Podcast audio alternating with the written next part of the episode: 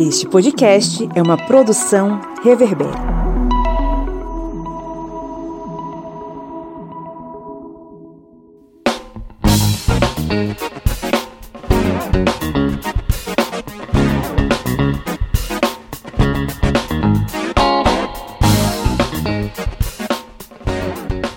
Olá, historiantes! Está entrando no ar mais uma vez o seu programete sobre as ciências humanas, é o podcast do historiante. Aquele podcast que se transformou na trincheira final contra o império da ignorância e do fascismo e que a cada semana te traz algumas reflexões interessantes sobre os mais variados assuntos. Eu sou o Pablo Magalhães e estou aqui acompanhado dele, o homem que criou um soviete na Vila Eduardo e luta contra o capitalismo utilizando-se das suas próprias armas, que é a soja, o senhor Kleber Roberto. E aí pessoal, beleza? Pablo fica aí dizendo que eu tô comendo biscoito de aveia. Bicho, biscoito de aveia, preço do, tem que tirar metade do fígado, um pulmão, um rim para comprar um pacote. É isso aí. E também nós temos aqui a presença dele, que curtia um frio, mas a onda de frio já passou, inclusive passou por aqui e eu acho que não volta mais tão cedo para a tristeza dele, o senhor Felipe Monsanto. Bom dia, boa tarde, boa noite. Que bom falar aos ouvidinhos de vocês novamente e tenho boas novas que o frio está de volta a partir da semana que vem aqui em Minas Gerais. Que venha! O de, é o desejo dele, né? Eu acho que não vem não, mas tudo bem. Sigo, sigo o clima tempo nas redes sociais e tudo, só para ficar monitorando o tempo. É isso aí. E temos aqui também, diretamente da sala deste apartamento em São Miguel dos Campos, ela que veio fazer uma visita. E também, porque a casa dela também, né? Não é só minha. Senhora Lídia Verônica. Verdade. Oi, oi, gente. Diretamente de São Miguel hoje. Alagoas. Alagoas, isso mesmo. Que estava alagada, né? Com perdão do trocadilho por conta das chuvas. É, não, eu entendi porque que se chama Alagoas, né? Pois é. Estamos aqui reunidos mais uma vez em clima de oração para tratar sobre mais um tema instigante, mas que ao mesmo tempo é um tema que envergonha a sociedade brasileira, né? Vamos tratar sobre a necropolítica e todos os seus desdobramentos aí no processo de massacre dos povos periféricos em nosso país. Então é um assunto muito importante para que a gente possa compreender que é, os casos de extermínio, os casos de genocídio, os casos de chacinas nas periferias não são casos isolados e nem fazem parte de um erro, mas sim de um projeto de dominação muito bem articulado do Estado brasileiro. Vamos para o nosso giro de notícias, né, seu Felipe Monsanto? Bora lá! Criança baleada no Rio foi atingida ao comprar pipoca com a mãe, grávida de três meses. Policiais da Draco, Delegacia de Repressão às Ações Criminosas Organizadas, dizem terem entrado em confronto no fim da tarde de ontem com dois suspeitos de integrar o bando do playboy de Curicica, milícia aliada a Luiz Antônio da Silva Braga, o Zinho, chefe da maior organização criminosa do Rio. Ele é o irmão de Wellington da Silva Braga, o ECO, morto em operação em 2021. Apenas este ano, pelo menos quatro crianças foram vítimas de bala perdida no Rio de Janeiro. A plataforma Fogo Cruzado afirma que, em 2022, quatro crianças foram baleadas no Grande Rio. Uma morreu, todas teriam sido vítimas de balas perdidas. Ontem, uma menina de 4 anos foi atingida na cabeça em Curicica, na zona oeste durante tiroteio. Levada para o Hospital Municipal Miguel Couto, seu estado é grave. A morte como política de Estado. Coluna de Reginaldo Lopes no jornal O Tempo. Entre aspas, a morte no Brasil virou uma política de Estado, comandada por um presidente que teve como símbolo de sua campanha dedos em riste formando uma arma. Fecha aspas. Filmar tem sido reação da sociedade diante de Estado que tortura e mata. Como último suspiro, não das vítimas, mas de vizinhos e familiares, a filmagem tem sido uma ferramenta importante para o registro destes crimes promovidos pelos agentes de segurança pública. Talvez seja a única reação possível de uma comunidade indefesa perante a brutalidade de um Estado genocida. Necropolítica, nossa guerra cotidiana. Segundo o último relatório do Fórum Brasileiro de Segurança Pública, o número de civis mortos por ações policiais no Brasil bateu novo recorde em 2020, 6.416 vítimas fatais, das quais 78% negras. De 2013 a 2020, foram mais de 37 mil vítimas nessas intervenções. Os números são comparáveis aos de guerra como a da Síria, que no mesmo ano matou em torno de 6.800 pessoas, dentre estas, cerca de 1.500 civis. Então é isso, bora para o nosso editorial.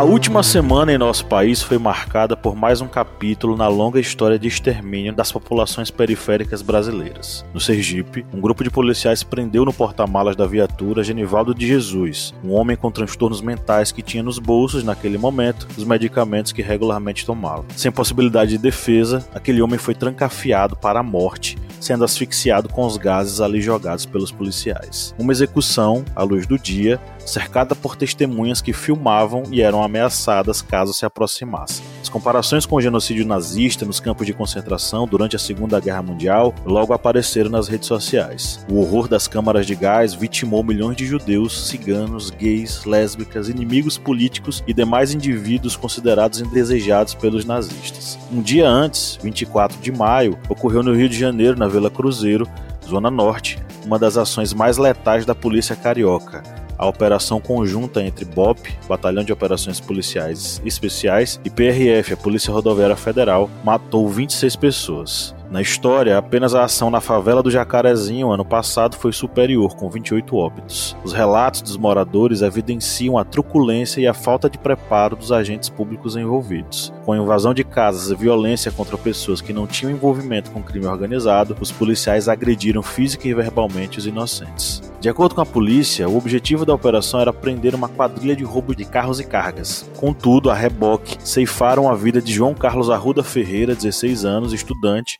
Douglas Costa Inácio Donato, 23 anos, ex-militar da Marinha, e Ricardo José da Cruz, 27 anos, mototaxista. Seus corpos foram encontrados no matagal da Vila Cruzeiro. Três famílias foram destruídas. Chamamos a isso de necropolítica, conceito do filósofo camaronês Akil Mabembe. Segundo ele, necropolítica é o poder de ditar quem pode viver e quem deve morrer. Os critérios são baseados prioritariamente no racismo. Essa política da morte, o uso legítimo da força por meio de seu aparato policial ou a política de inimizade em relação a determinados grupos aparece como um discurso necessário para a política de segurança da maioria em diversos estados no mundo inteiro, mas principalmente nos países da periferia do mundo. No Brasil, este é um processo longo, ininterrupto e cruel que acompanha nossa história. Da colonização, passando pelo período monárquico até hoje, indígenas, negros, pobres e marginalizados são todos o alvo preferido da suposta ação de defesa policial. E a pergunta que eu faço para vocês, meus amigos, é a seguinte: no país governado por indivíduos que têm na necropolítica uma arma de controle, como podemos resistir e principalmente sobreviver?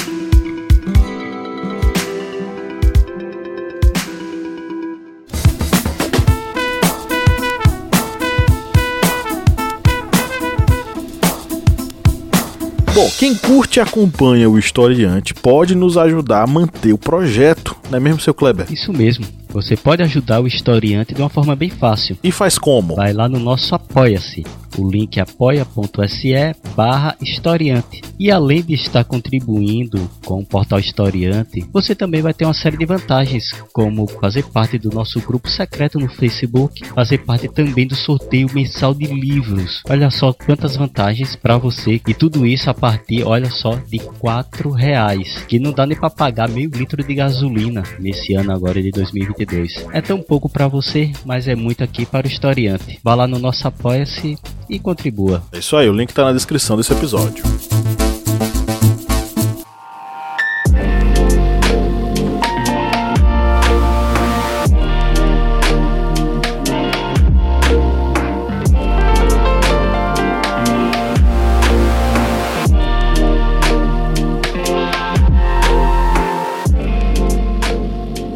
Eu acho que uma das atitudes que são, estão sendo tomadas é exatamente essa, a do da câmera do celular. Vai ser, vai ser uma arma crucial atualmente para lutar contra isso, já que a voz do povo não é mais ouvida por políticos. O brasileiro, infelizmente, conseguiu a proeza de colocar representantes que não representam o povo é, nas câmeras é, municipais, legislativas estaduais, em âmbito federal, porque a gente vê imensas barbaridades sendo aprovadas contra a população, ou seja, demonstrando claramente que a população não vai ter mais uma defesa no âmbito político. Então ela vai ter que tomar essa autodefesa. E isso vai ser através do que? Essas filmagens, por mais por pessoas pensarem que algo simples está sendo crucial para evitar isso. Estudando para a gravação de hoje, em um dos artigos em que nós separamos para esse podcast, que está no site otempo.com.br, que é de Reginaldo Lopes, esse artigo ele fala o seguinte: uma boa iniciativa foi a adoção de câmeras acopladas nas fardas da Polícia Militar Paulista. Implementada em 18 unidades, a iniciativa ajudou a reduzir o número de mortes, inclusive de agentes em 85% nos confrontos policiais ocorridos desde que passou a ser adotada. Ou seja, a gente vê que mesmo sendo um instrumento tão, digamos, simples atualmente, porque qualquer celular vai ter, o smartphone vai ter uma câmera, e isso pode ser utilizado. Nesse caso aqui, logicamente, são câmeras adaptadas para serem utilizadas nas fardas policiais, mas a população em si vai ter uma arma em mãos, que é a da câmera, que é da filmagem. E atualmente a gente vê que muitas ocorrências, muitos fatos ocorrem porque as pessoas acabam tendo aquela noção de que, tanto da impunidade, como ainda aquela noção de que eu não vou ser filmado, por isso eu vou fazer isso. Só que a partir desse momento em que estamos em um estado em que há essa necropolítica, então, ou seja, essa política em que vai ser permitido o uso da força, da força do Estado, essa força física contra os corpos das pessoas. E isso aí vai ser permitido em certos momentos, a câmera, a filmagem vai ser algo extremamente importante para ser utilizada exatamente como uma forma tanto de proteger essas pessoas, como até mesmo de proteger as pessoas que estão dentro dessas instituições, mas acabam não fazendo parte da, dessas atitudes de violência, querem ver é, a melhoria e acabam muitas vezes sendo colocadas num bojo só de uma entidade que acaba sendo cada vez mais vista como uma entidade apenas de repressão contra a população. Uma forma também de, de, de utilizar né, o uso dessas câmeras, dessas gravações, tudo, é a denúncia em público, né?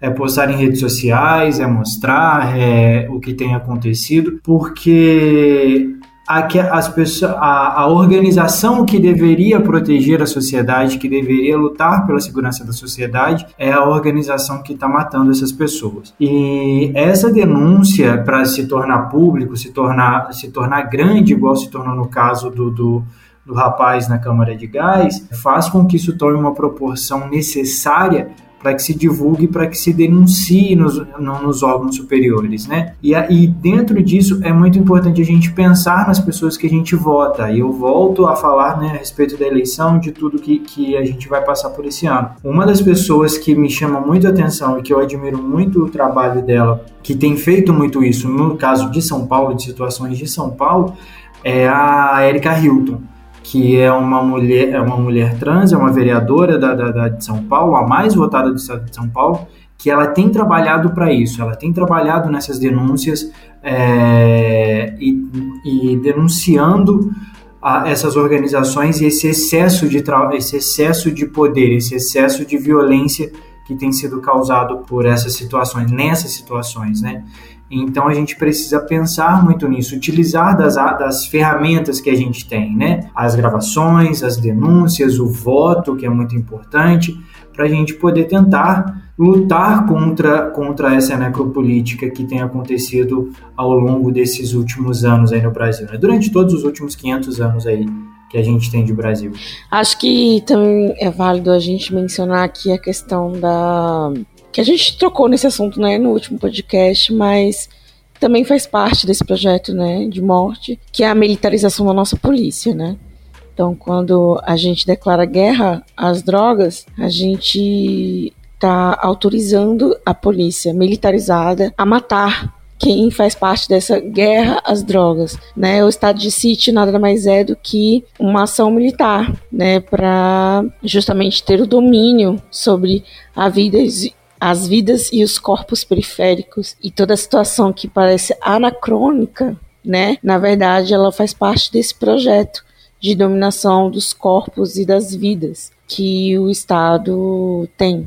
E com certeza a militarização da nossa polícia faz parte desse projeto. Então toda ação que parece excepcional da polícia, na verdade, é um projeto. Quando você sitia a periferia, quando você faz essas operações por tempo indeterminado, né, nada mais é do que esse projeto é, da necropolítica. Né? Muitas das vezes a gente ouve né, pessoas falando: ah, é um acidente, não é, não é um projeto, tudo, mas assim, é tão comprovado que é projeto e é tão a coisa é tão nojenta e tão escancarada que vazou na internet, aliás, não sei se vazou, né? Jogaram na internet, no Twitter, é, essa semana, no final da semana passada, um vídeo de um professor de cursinho para a polícia ensinando exatamente o que aconteceu com o rapaz é, na Câmara de Gás.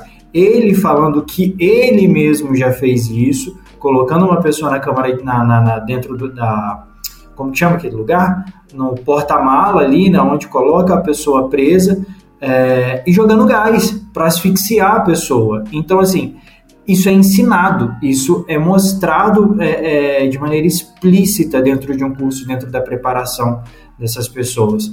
E isso não pode acontecer. Isso, a, a, a, a polícia ela é feita para defender a gente, não para matar.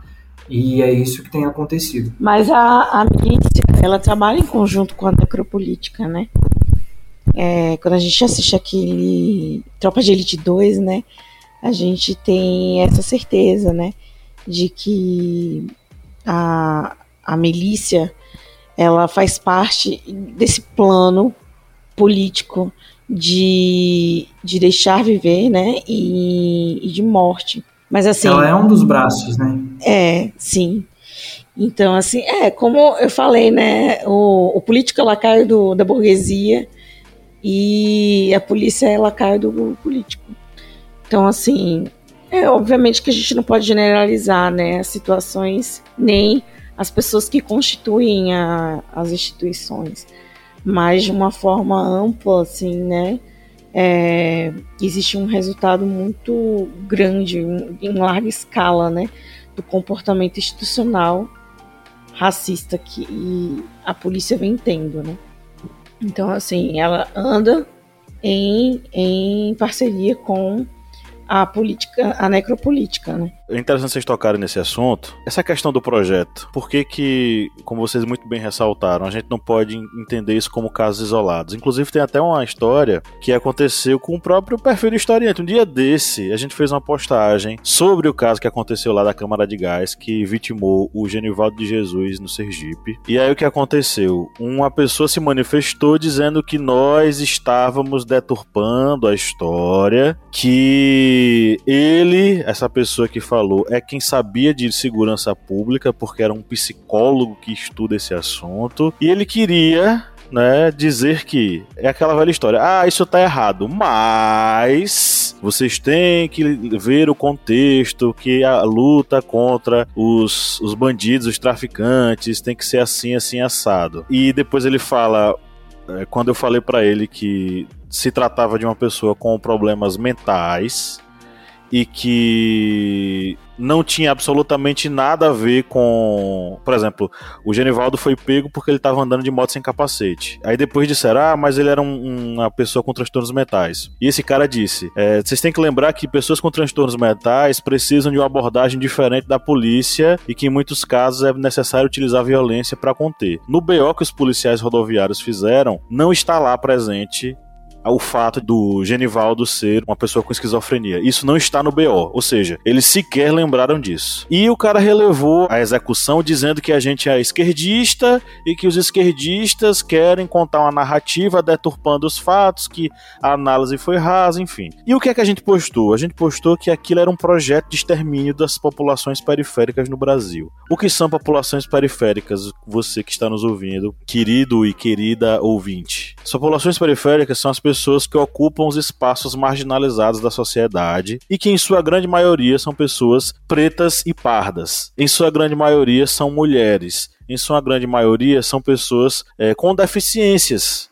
Essas pessoas estão marginalizadas e ocupam a periferia da nossa sociedade. E aí vem a questão do conceito que a gente está trabalhando hoje, né, de necropolítica. Necropolítica, muita gente está usando e tal, é um termo formulado pelo Achille Mbembe, muito baseado com leituras que ele fez de Foucault, o Foucault ele tem um conceito chamado de biopoder, que o biopoder justamente são, é, são, ferramentas que controlam a sociedade através, por exemplo, da saúde, de várias áreas da sociedade, vamos dizer assim. Então o biopoder controla diretamente essas várias áreas da sociedade, sendo exercitado através de um Estado que controla né, as pessoas. E ele vai formular a ideia de necropolítica como sendo, é, resumidamente, o poder de ditar quem pode viver e quem deve morrer. E é nessa perspectiva que a gente vai ver, por exemplo, a, a ação da polícia, não é? Tem até uma citação do, do livro Necropolítica que diz o seguinte, do Achille Mbembe. A instrumentalização generalizada da existência humana e a destruição material dos corpos humanos e populações. Essa é a necropolítica. Esse é o objetivo dessa necropolítica. É a polícia que é utilizada para fazer esse controle social de extermínio. Exterminar quem? As pessoas não desejadas pelo Estado, pela sociedade. Ah, mas isso não existe no Brasil, todo mundo é igual e tal. Vamos para os dados então. Tem uma plataforma chamada Fogo Cruzado que é, afirmou que em 2022 quatro crianças foram ba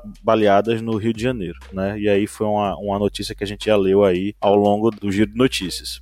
Outro dado, Fórum Brasileiro de Segurança Pública. O número de civis mortos por ações policiais no Brasil bateu recorde, né? Então, 6.416 vítimas fatais, das quais 78% são pessoas negras.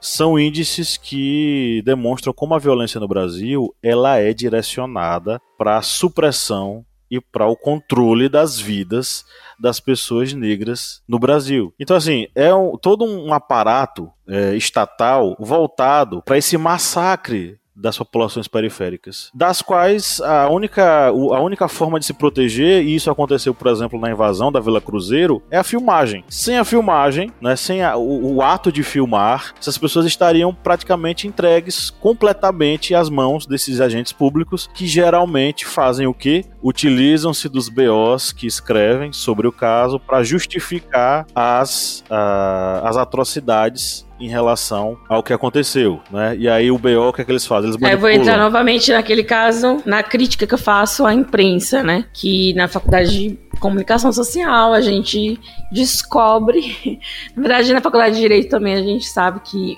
a imprensa é, é, o quarto poder, né? É o poder que regula todos os outros três, que denuncia, que questiona a população, que informa. E aí a gente se depara com esse caso em Sergipe. E aí desse caso a gente descobre várias outras situações que acontecem naquele estado. Como eu trouxe no outro podcast, né? É o terceiro no ranking com maior letalidade policial. Então, assim, um estado tão pequeno, o terceiro no ranking no Brasil um país com uma dimensão continental, sabe? Onde estava a, a, imprensa, onde estava a mídia em cima disso.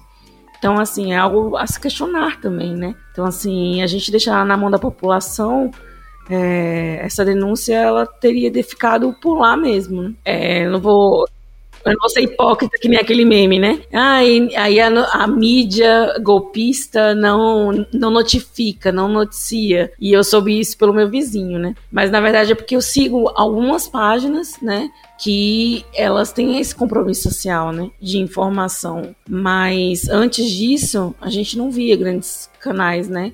Noticiando. E na verdade também nem trouxeram à tona essa questão da letalidade policial que tem no estado, né? Só pesquisando que a gente descobre. E é justamente aí onde entra essa questão que eu tô falando sobre a, o filmar enquanto ato de resistência. Tem um texto do André Santana, é, lá no UOL, e ele fala sobre esse assunto. André Santana, inclusive, foi meu colega de trabalho lá na Faculdade de São Francisco de Juazeiro, há muito tempo atrás. Que a, ele fala que a filmagem se tornou a única forma de, de, proteção, mas principalmente de denúncia desse processo. Porque sem ela a gente não, não saberia, justamente como você falou, Lídia Verônica. A gente não saberia dos casos. Nós não saberíamos porque eles não teriam a repercussão que hoje tem. Por que, que a gente sabe que um homem foi morto num supermercado é, por dois seguranças que, o, que o, o asfixiaram até a morte? Por que, que a gente sabe que o Genivaldo foi executado numa câmara de gás da viatura da Polícia Rodoviária Federal? Por que, que a gente sabe tantas, tantas, tantos casos assim? Por que, que a gente sabe que os policiais rodoviários federais foram truculentos quando invadiram a Vila Cruzeiro? Porque as pessoas filmaram a ação. Né? E aí a gente entra num contexto que eu vou passar a bola para vocês, para vocês falarem o que, é que vocês acham, né? Hoje o celular se transformou inclusive numa arma não letal de autoproteção? O que, é que vocês acham? Eu acho que nem é autoproteção, mas é prova, né? Infelizmente, né? É, é aquela coisa. É, é, tardia, né?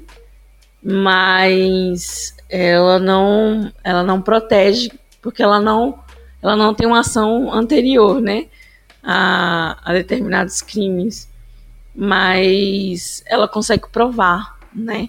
Então, assim, eu consigo hoje, com a tecnologia, provar. E um celular realmente é uma arma que eu posso carregar no bolso. E, enfim, né? Aquelas pessoas que já não têm esse tipo de acesso também ficam à mercê, né? Da necropolítica e das instituições que supostamente né? Ele poderia denunciar que estão fazendo coisa errada contra ele, enfim. Mas é, eu acho que é uma arma que prova, não que protege, entende? Tipo, ela não é anterior ao mal feito. Eu não sei se seria uma arma, mas eu acho que uma ferramenta de denúncia muito importante, sabe?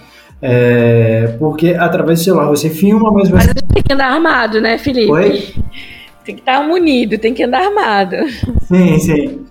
Mas, é, mas é, é uma ferramenta porque possibilita você utilizar alguns meios para essa denúncia. Porque, se, por exemplo, a, a, a, o vídeo do Genivaldo ele começou a viralizar muito mais em rede social, no Twitter, algumas coisas assim. E isso é uma, é uma ferramenta que ela, ela dá dá essa possibilidade de não só mostrar que não é algo ali, algo ali pontual, algo que está acontecendo só naquele lugar, mas como vai juntando várias informações. O cara que morreu no Carrefour lá no Rio Grande do Sul, o Genivaldo que morreu no Nordeste, o cara que foi assassinado achando que estava com uma submetralhadora no Rio de Janeiro, mas na verdade era, era um guarda-chuva, e por aí vai se montando as coisas, né? Vai por aí, vai se montando todo esse quebra-cabeça e vai denunciando cada vez mais, vai montando um mapa da necropolítica no Brasil, da, da necropolítica no Brasil, né? Então eu acho que é uma ferramenta muito importante.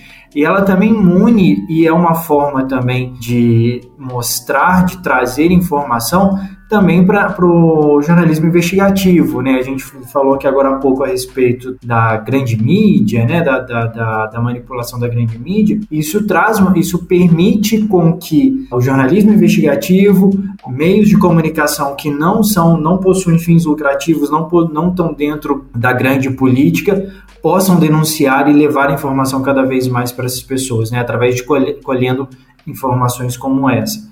Então eu acho que sim, é uma ferramenta, o celular é uma ferramenta muito importante para isso, nessa denúncia. Principalmente porque é uma ferramenta que pode mesmo com as condições financeiras que a nossa sociedade, principalmente das pessoas mais humildes, conseguem ter alcance. Porque, para, por exemplo, como a gente está, já ressalvou aqui, para conseguir mobilizar essa grande mídia, para conseguir mobilizá-la, teria que ser fatos ou ocorrências que acontecessem com aquelas pessoas tidas, entre aspas, da elite, os ricos, os poderosos. Aí fatos que ocorrem com eles, isso aí consegue realmente mobilizar a grande mídia. Ou aqueles fatos que vão poder causar é, aquelas notícias que sejam digamos, não, não seria notícias, e fugiu aqui a palavra, mas seriam aquelas notícias que causam apenas aquele rebuliço na população por ser algo que não tenha nem ligação com essas pessoas mais pobres, mas é porque afetou um famoso, afetou alguém que vai causar alguma polêmica. A mídia está atrás disso. E aí,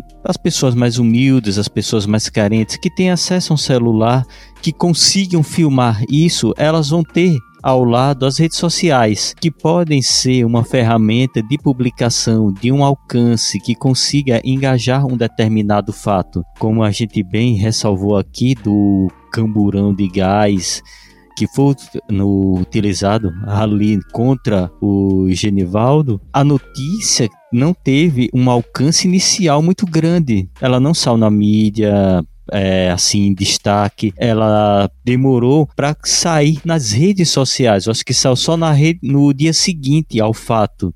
E a partir dali, do alcance que teve nas redes sociais, é que veio a alarmar a grande mídia. Ela viu aquilo ali como uma forma de publicação, de alcance. Mas a gente vê que o celular é ele acaba sendo esse instrumento que pode ser utilizado pelas pessoas mais carentes, pelas pessoas que não conseguem engajar a grande mídia. E são essas pessoas mais carentes que são alvo da necropolítica. E a gente pega aqui até o que foi comentado por Flávio Santos, que ele comentou na postagem que fizemos aqui no Instagram, que ele comentou o seguinte: a necropolítica chegou aqui há mais de 500 anos, assim como os projetos genocida e fascista contra a população empobrecida do Brasil. Nunca houve trégua.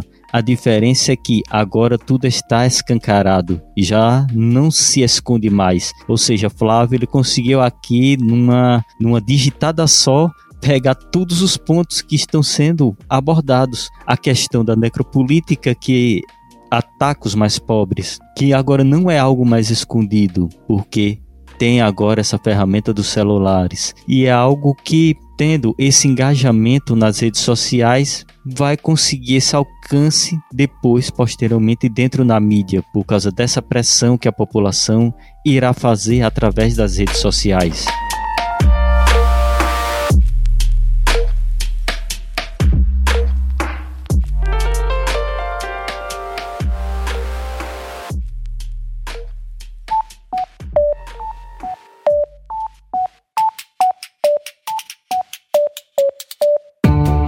Me diga uma coisa, Lídia Verônica, qual é o melhor lugar para ouvir podcasts? O melhor lugar para ouvir podcast, para mim, é na cama. Mas para todo mundo, é o Orelo. Com certeza. Além de tudo, o Orelo nos remunera. Cada clique seu ajuda o nosso projeto a crescer. Então quer dizer que só de a pessoa ouvir, dar o play lá nos episódios, isso já nos ajuda? Nem precisa a pessoa pagar? Exatamente. Se você não pode ou não tem interesse em ser um apoiador, mas acha o nosso projeto legal, vai lá no Orelo e dá essa força pra gente.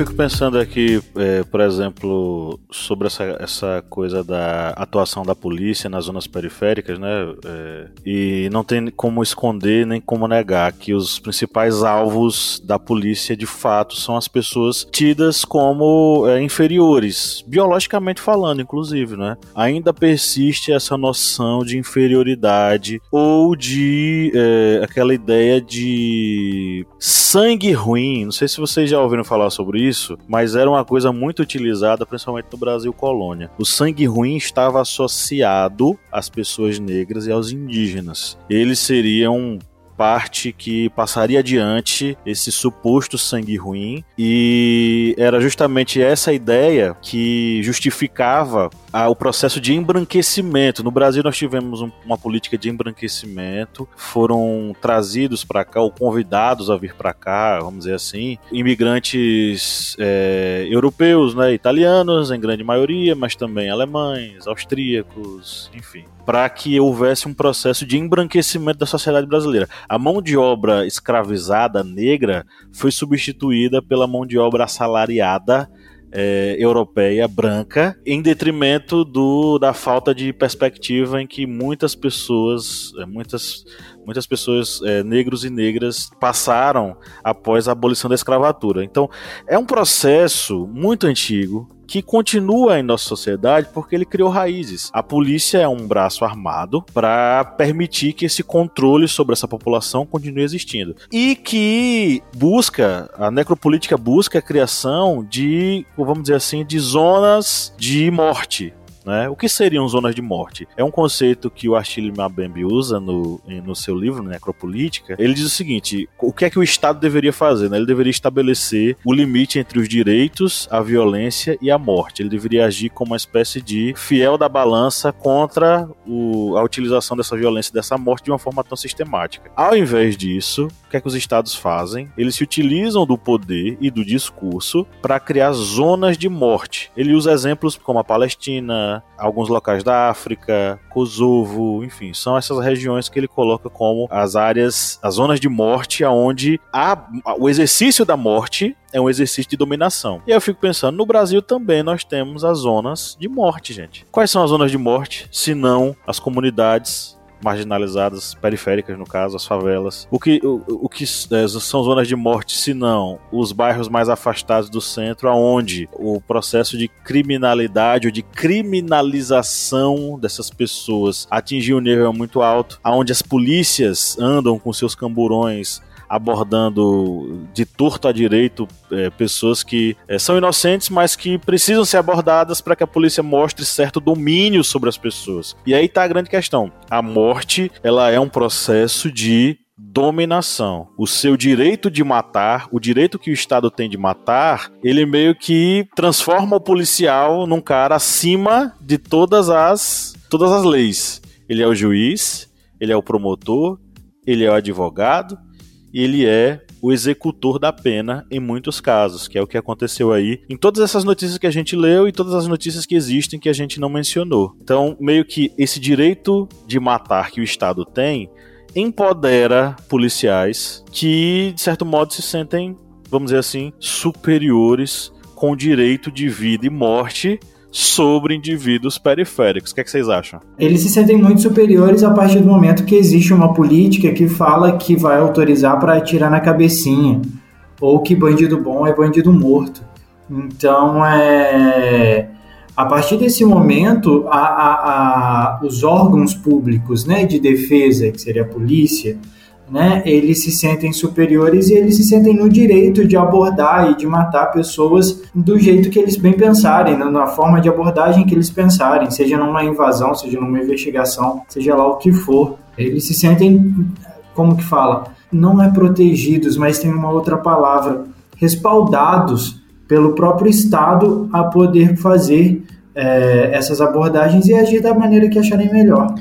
Eu acho que ocorre exatamente isso é, que Felipe está falando, é, vai ser tanto essa questão de um respaldo que vai ter ali a partir por exemplo, do executivo que acaba legitimando muitas vezes essa agressividade dentro dessa, dessa necropolítica. E a gente vê também a questão até mesmo de dois fatores, a questão da impunidade a gente sabe que muitas vezes o que vai ocorrer vai ser aquela lentidão para ser julgado, para ser punido, algum ato desse, e até mesmo a questão de que esses atos de violência eles vão ocorrer com as, com as populações mais humildes. A gente falou aqui dos recursos que a população mais humilde ela vai ter. É, pode ir, por exemplo, procurar Ministério Público, divulgação, a exposição da imagem em uma rede social e muitas vezes pode alcançar a grande mídia, mas a gente sabe que mesmo assim essa população mais humilde, essa população que enfrentou essa violência, ela vai ficar acuada porque ela vai continuar ali, é, digamos, é, dentro daquela esfera que vai ser dominada ainda por essas pessoas que praticam violência contra ela vai ser bem diferente, por exemplo, de uma pessoa que pode ter cometido um ato criminoso, mas mora em um condomínio de luxo, um Alphaville, o Morumbi, um, aquele, como é que é, é, é, é varandas, é, aquele, vivendas, né? Como é que é o nome lá do, do condomínio que acharam cento, é, cento e tantos fuzis, que, que mora um presidencial, Vivendas um presidente do Rio. aí, que se diz Vivendas presidente. da Barra. Vivendas da Barra. Vivendas da Barra, é. É porque é tão complicado o nome que a pessoa até tem medo né, de citar isso aí. Mas, com certeza, pessoas que moram em condomínios de luxo, elas não vão sofrer uma abordagem violenta. E a pessoa muitas vezes vai dizer: você vai cometer esse ato lá na comunidade, lá na favela. Aqui não. E essas pessoas que praticam a necropolítica vão muitas vezes só abaixar a cabeça e sair do local. Pois é. E aí tem a questão do âmbito jurídico, né? O interessante é que se as pessoas recorrem às gravações e postam, por exemplo, é, elas estão atrás de dar notoriedade aos casos que estão acontecendo, né? Quando tem abordagem policial. Mas e quando mesmo a justiça que elas recorrem é uma justiça baseada na necropolítica. E quando a, as próprias decisões jurídicas elas pendem para defender o, o assassino e para criminalizar, culpabilizar a vítima. Seria o caso, por exemplo, de a gente refletir a questão sobre. racial é um dos pilares né, da necropolítica. A segregação racial, elas fazem parte dos pilares da necropolítica. Né? Quando você criminaliza uma raça, uma classe social. E quando a justiça, a própria justiça é racista, o que é que se faz? O que é que se faz? Que to... O que sempre fizeram, resistir, né? É o que se faz, né? Só queria fazer um comentário. A gente, a, a Lídia comentou isso no começo do episódio, que a polícia, né, a, a, essa forma com que a gente está abordando aqui é um dos braços da necropolítica no Brasil. A gente precisa lembrar também que ela é tão bem arquitetada que durante a pandemia as pessoas que mais sofreram no, no, no Fique em Casa que era o correto a se fazer é, eram as pessoas pobres, as pessoas negras que moravam nas periferias, que não tinham saúde pública, não, não tinham acesso fácil à saúde pública, não tinham acesso a auxílio, foi aquela enrolação toda que a gente viu. Muitas das vezes as pessoas precisavam se colocar em risco indo trabalhar. Então, assim, a gente não, é, é, foi um esse que isso que a gente abordou aqui é um dos braços, mas a gente tem vários outros como a gente teve a pandemia, a gente está tendo, né, a pandemia aí acontecendo e as maiores vítimas foram pessoas negras e pessoas pobres. Né? Não, exatamente. Eu acho que essa questão da necropolítica é algo que não é tão comentado ainda como deveria ser, porque a gente está realmente vivendo um período em que estamos vivenciando realmente políticas que vão de encontro não somente contra pessoas que estão em locais que são marginalizados, como a gente já explicou várias vezes aqui, não é do marginal criminoso, mas pessoas que estão à margem da sociedade, aquelas pessoas que não são vistas pela grande mídia, por exemplo. Mas a necropolítica ela não está somente nesse ambiente urbano, ela vai afetar também as comunidades, por exemplo, quilombolas, quando vai os assentamentos que elas não são autorizados a ter os, os seus quilo, é, as suas comunidades aprovadas, vão também afetar os povos indígenas. Quando garimpos invadem é, locais que são locais desses povos indígenas e as autoridades elas muitas vezes fazem vista grossas. E isso vai fazer com que vá ter aqueles efeitos nocivos, por exemplo, com relação ao veneno na água, a própria violência física direta através da violência armada. E tudo isso vai fazendo parte de uma necropolítica com os seus braços, porque a gente comenta aqui que vai ser aquela violência apenas, a gente comentou de uma violência do, do praticada, por exemplo, pelos agentes do Estado mas a gente sabe que esses braços eles acabam sendo maiores com ligação ao próprio poder estatal. E muitas vezes a gente olha e vê que está ficando cada vez mais difícil viver num país nessa situação, mas é lutar por um... Kleber, a negligência com, a, com as, as políticas públicas também fazem parte, né, disso Exatamente. aí, que é uma violência silenciosa, né, você vai precarizando a saúde, você vai precarizando o acesso à educação, ou seja, você vai isolando ainda mais esses povos, né, periféricos, quando você tira a educação delas, e a saúde, né, a gente viu aí na pandemia o acesso à vacina, né, teve uma CPI para isso. Faz parte desse plano e realmente você está falando é, é, pertinente, assim, essa questão do, da, da guerra silenciosa também, né? Contra a população. Exatamente. Essa questão é só lutar e vamos utilizar nossas forças que estão ao nosso alcance para tentar não sei se consegue reverter, porque eu sou uma pessoa bem, digamos, que não boto tantas esperanças com o nosso país, mas vamos tentar imaginar que podemos pelo menos ter uma condição de vida melhor, um pouco melhor. E o, o brasileiro está precisando. É um refresco, né?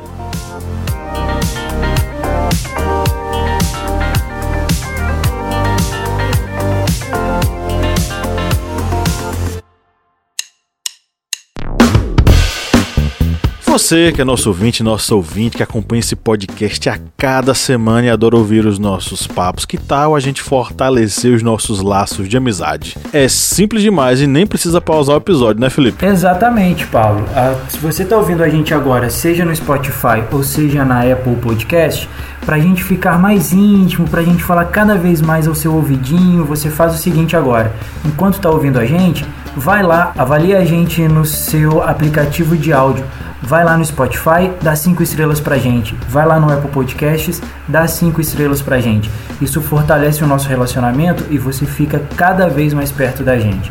Faz isso pra gente, dá essa moral lá agora.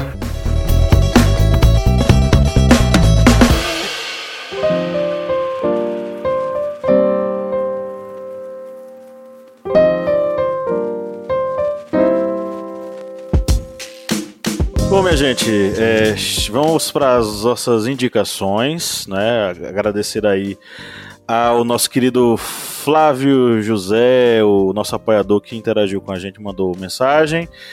E vamos para as indicações que são um oferecimento para os nossos apoiadores, né, Lídia Verônica? É verdade. Esse momento nós dedicamos aos nossos queridos apoiadores que fazem esse projeto acontecer e nos incentivam, né? E vou aproveitar este momento, né? Além de indicar, vou mandar aquele abraço, aquele beijo para os nossos apoiadores Maria Milena Farias Martins, Reinaldo Coelho, Rodrigo Paolo Terra de Oliveira e Jamile Padoim. Galera, um abraço do fundo do coração, a gente agradece aí a sua, o seu apoio, agradece o seu apoio e isso fortalece, né, a, o nosso projeto e a nossa alma também, né? A gente não se sente tão perdido e sozinho nessa estrada. Então vamos às indicações. Quem vai começar aí com uma leitura, um filme ou uma série? Eu posso começar.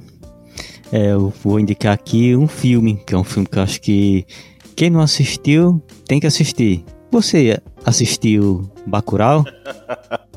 Pergunta que não quer calar de 2000, 2020, né? É, e até hoje, é, quando fala para alguns grupos aí conservadores, e Bacurau, eles ficam com cabelos em pés e alvoroçados, porque bate bem no, am, no, no estômago ali deles, porque Bacurau vai exatamente direto nesse ponto. É um dos pontos que é abordado ali no filme, é essa necropolítica, porque a gente vê ali autoridades do Estado que permitem que ocorra violência contra a população por pessoas mais poderosas com poder financeiro de financiar a caçada humana em Bacurau. E isso aí a gente vê a gente vê no filme essa questão da necropolítica e a gente vê a reação popular contra essa, essa violência, que é feito através da própria reação violenta da população, como uma revolução. Aí dá vontade de levantar a bandeira vermelha ali com a foice e o martelo e mandar a bola para frente. Mas essa indicação desse filme é exatamente para vocês perceberem que um desses traços que tem de Bacurau, que são vários pontos que a pessoa pode ali abordar, é exatamente essa questão da necropolítica. E como indicações musicais, eu vou indicar duas músicas que são músicas do novo álbum de Ratos de Porão, que é exatamente um álbum que se chama Necropolítica. E as duas músicas que eu vou indicar, a primeira é Alerta Antifascista, que essa música ela tem aquela pegada exatamente para ficarmos de olho tanto nessa questão dos conservadores, daquelas pessoas que ficam ali utilizando-se tanto do poder como dos seus aliados, para a gente ficar de alerta, alerta